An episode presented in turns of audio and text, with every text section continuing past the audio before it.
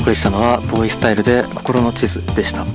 えー、ということで、えー、10月30日に、えー、2022年のプロ野球はオリックス・バファローズがヤクルトスワローズとの第7戦にまで、えー、泳ぐ激闘を制し26年ぶり5度目となる日本一で幕を閉じましたが、えー、そんな今年のプロ野球のプレーオフの中で、えー、気になったのがシーズン中と比べ、えー、ギダつまり送りバントという作戦が多用されていたことです。えー、ギタとは一般的に送りバントのことを指し、えー、走者を次の塁に送るために、えー、バントで球を転がし自らは犠牲となって、えアウトになるプレーのことを言いますが、え2020年の、えプロ野球では、え全体で記録されたギタの数は全1716試合で1210回、え1試合平均にして0.71個、えそして、今回日本一となったオリックスも、え1試合平均にして0.8個だったんですが、日本シリーズの全7戦では合計で11の犠打を記録するなどシーズン平均の倍以上となる1試合平均1.71個のペースで送りバントを対応しています。対応していました。その他にもセ・リーグのクライマックスシリーズでは横浜の宮崎選手や阪神では近本選手や大山選手に佐藤輝明選手などチームのクリーンアップを務める主力選手に送りバントを指示する場面が見られるなどシーズン中では見られない動きがありました。しかし過去の放送でも話しているんですが野球を統計学的見地から客観的に分析したセーバーメトリックスの観点から見ても送りバントという戦術は有効な手段とは言えません。その理由について改めて説明すると野球にはアウトカウントと塁状況を掛け合わせた24種類の状況が存在しますがまず送りバントによる得点期待値は全ての場面においてマイナスになっています。まつまりいかなる場面でも送りバントをしない方がま1イニングでより多くの得点が見込めます。まあ、攻撃の目的目標は得点を奪うことであって送りバントをすることでは、えー、その期待を下げてしまっては、まあ、意味がありません、まあ、しかし野球には1点差を争うような接戦でとにかく1点が欲しい局面もありますよね。えそこで特定の状況で最低でも1点は得点が入る可能性を示す。得点確率で見てもノーアウト2塁またはノーアウト2塁1塁で送りバントを決めた場合は、まあ、得点確率がほんのわずかにま上昇はするもののそれ以外の場面では全て得点確率も下がってしまいます、まあ、そもそもノーアウト1塁とワンアウト2塁なら前者の方が得点確率は高いです。ただ、ま、セ・リーグでは、えー投手も打席に立つなど、まあ、期待が薄い打者に、えー、送りバントをさせることは、まあ、間違いではありませんが、まあ、そのバントすべき選手とそうでない選手の境界線は打率にして1割3厘出塁率は2割3分以下でようやく送りバントが有効になるとされています。プロ野球の世界で、まあ、ある程度の打席に立って、まあ、この打率や出塁率を下回る野手はまずいないので、まあ、基本的にはほぼ全ての選手に、ま打たせた方がいいということになります。えそしてここまで、まあ、得点期待値や、まあ、得点確率について、まあ、話してきましたが、まあ、これらは全て、まあ、送りバントが成功した前提での数字であって、まあ、失敗するリスクもあるということを留意する必要があります、まあ、ちなみにプロ野球での犠打成功率はシーズン平均でも8割8割前後を推移しています。まあ、つまりまとめると送りバントというのは1点を奪いに行く戦術としても適切ではなくノーアウト2塁とノーアウト2塁1塁の限られた場面を除いては得点期待値も得点確率も自ら下げに行くような非効率的な作戦だということです。実際に今年のプレ,、えー、プロ野球のプレーオフからいろいろ調べてみた結果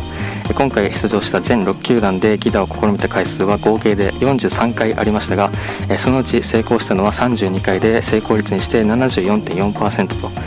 これは今季のレギュラーシーズン平均81.3%よりも7%、まあ、成功率は減少していたり、送りバントが成功した32回中成功後に得点を挙げた回数は12回で確率にして約38%だったのに対して失敗後に得点を上げた回数も11回中4回で約36%と、まあ、たった2%しか違いがなく、まあ、短期決戦という少ないサンプルの中とはいえ送りバントをま成功しようが失敗しようが、まあ、その後に得点が入る確率はま全く差がないという結果が出ていました。えー、特に象徴的だったのが阪神タイガースで、クライマックス、シリーズの、えー、ファーストステージの第3戦では、まあ、3番の近本選手にノーアウト2塁から送りバントを指示するも決めきれず2球で追い込まれながらタイムリー2塁打で同点。続く4番の大山選手にまで送りバントを指示して結果失敗も、えー、その次の5番の原口選手がタイムリーで勝ち越しを決めたり。えー、ファイナルステージの第3戦では、え、6番の佐藤輝明選手にノーアウト一塁二塁から送りバントを指示し結果失敗に終わり、え、2番の中野選手が、え、ノーアウト二塁で送りバントを失敗するもその後4番の大山選手が2点タイムリーを放つなど、まあ、阪神は、ま、クライマックスの全6試合でバントを試行させた回数は計 10, 10回あったんですがそのうち成功は4回で成功後の得点回数が0回だったのに対して失敗後の得点回数は6回中3回とバントを失敗した時の方が、得点した回数が多いという、まあ、本末転倒な、結果に終わっていました。えーとまあ、ここから先で話す内容は、まあ、一個人の意見として、まあ、花から走者を送ることしか考えてない送りバントには否定的であるという話で、まあ、相手の意表をつくような自らも生きようとするような、まあ、セーフティーバントなどは賛成ですし、まあ、バントそのものを否定するものではないということは、まあ、ご容赦願いたいんですが今回の阪神を筆頭に、まあ、短期決戦では送りバントが重要になると考え、まあ、クリーンアップの主力選手にまで不慣れな送りバントをさせてさらには失敗を繰り返すような、まあ、付け焼け場な野球が、まあ、俺たちの野球だと考えていたのなら、まあ、それはもう勝利のためではなく美学のために野球をやっていたとしか、まあ、自分には思えません。まあ、送りバントをせずに、まあ、無得点で終わると、まあ、なぜバントをしなかったという批判を目にすることがありますが、まあ、例えば得点圏で打者に打たせて、まあ、三振や併殺打併殺打などの失敗は、まあ、起きたこととして、まあ、認知されますが、まあ、打者に送りバントをさせて、まあ、二塁打を打てなかったなどの反事実は、まあ、認知されないため、目に見える、前者の方が批判しやすいのは当然で、まあ、それなら送りバントでアウトを1つ献上してまで走者を進塁させ無得点に終わった場合も問題しないと平等ではないと思いますし、まあ、そうした場面で送りバントではなくヒッティングを選択した場合に日本では強攻策や無策などと言われますが、まあ、正直言って強打者にバントさせることに策があるとも頭を使ってるとも思えませんし通常のヒッティングを強攻策と呼ぶのなら送りバントは弱攻策と呼ぶべきであって安全策ではありません。えということで送りバントという戦術は、え統計的な分析から見ても堅実な作戦でも何でもなく非効率的な非効率的な戦略なのは、まあ、明らかであるにもかかわらず日本では短期決戦になるとスモールベースボールが重要だと、まあ、バントを対応し普段とは違う野球をしようとする球団が多く実際は失敗も多いのが実情ですこの後は CM を挟んでなぜ送りバントはプロ野球において勢力を弱めつつあるものの、まあ、特に短期決戦では未だに進行され続けるのか、まあ、そもそも短期決戦におけ、えー、おいて、まあ、スモールベースボールは有効なのかについて話していこうと思います。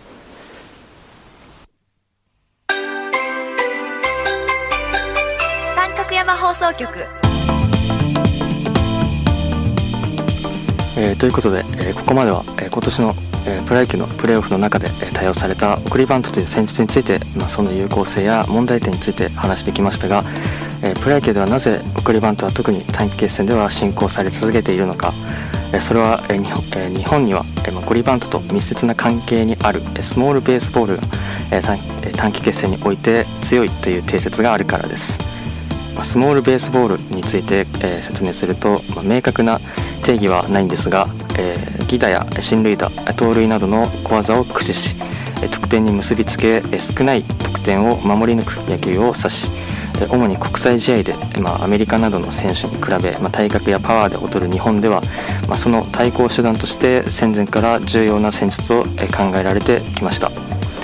え、では短期決戦ではスモールベースボールが普段以上の威力を発揮するというのは妥当なのでしょうか、えー、結論から言うと、えー、統計的な研究では、え短期決戦だからといって送りバントや盗塁を対応したチームが強いというデータは、え有効な結果は出ていませんまあ、この結果は、まあ、想像にたやすくて、まあ、冷静に考えれば、ま、そもそも1試合において勝利の可能性を高められる有効な戦略が存在するのなら、ま、それは短期決戦だとか普段の試合だとかは、ま、関係なく、ま、どんな試合でもその作戦を実行すればいいだけですよね。普段の試合で有効なのに、まあ、短期決戦ではマイナスになる、作戦はないですし、反対に、ま短期決戦でのみ有効な作戦があるとするのなら、まあ、今シーズンの、えー、日本シリーズのオリックスのように、まあ、救援投手を早いイニングから、えー、つぎ込んでいけることくらいでしょうか。まあ、例えばですけど、えー、来年の3月に行われる第5回 WBC で日本代表の監督を務める栗山英樹監督は、え、とある対談の中で普段の試合では4番打者にバントさせることはないが、えー、一発勝負ではクリーンアップでもバントさせると話していたんですがこの通常であれば4番打者にはバントさせないがという発言は普段は強打者にバントさせるのは得点を奪う上で効果的ではないと考えているということですよね。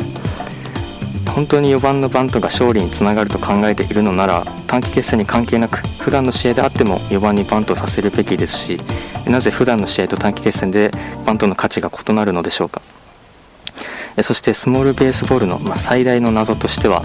日本は他国を相手に長打力ではかなわないから犠打や盗塁の小技でつなぎ点を取るのが日本野球の原点であるべきという主張が今でも聞かれるということです。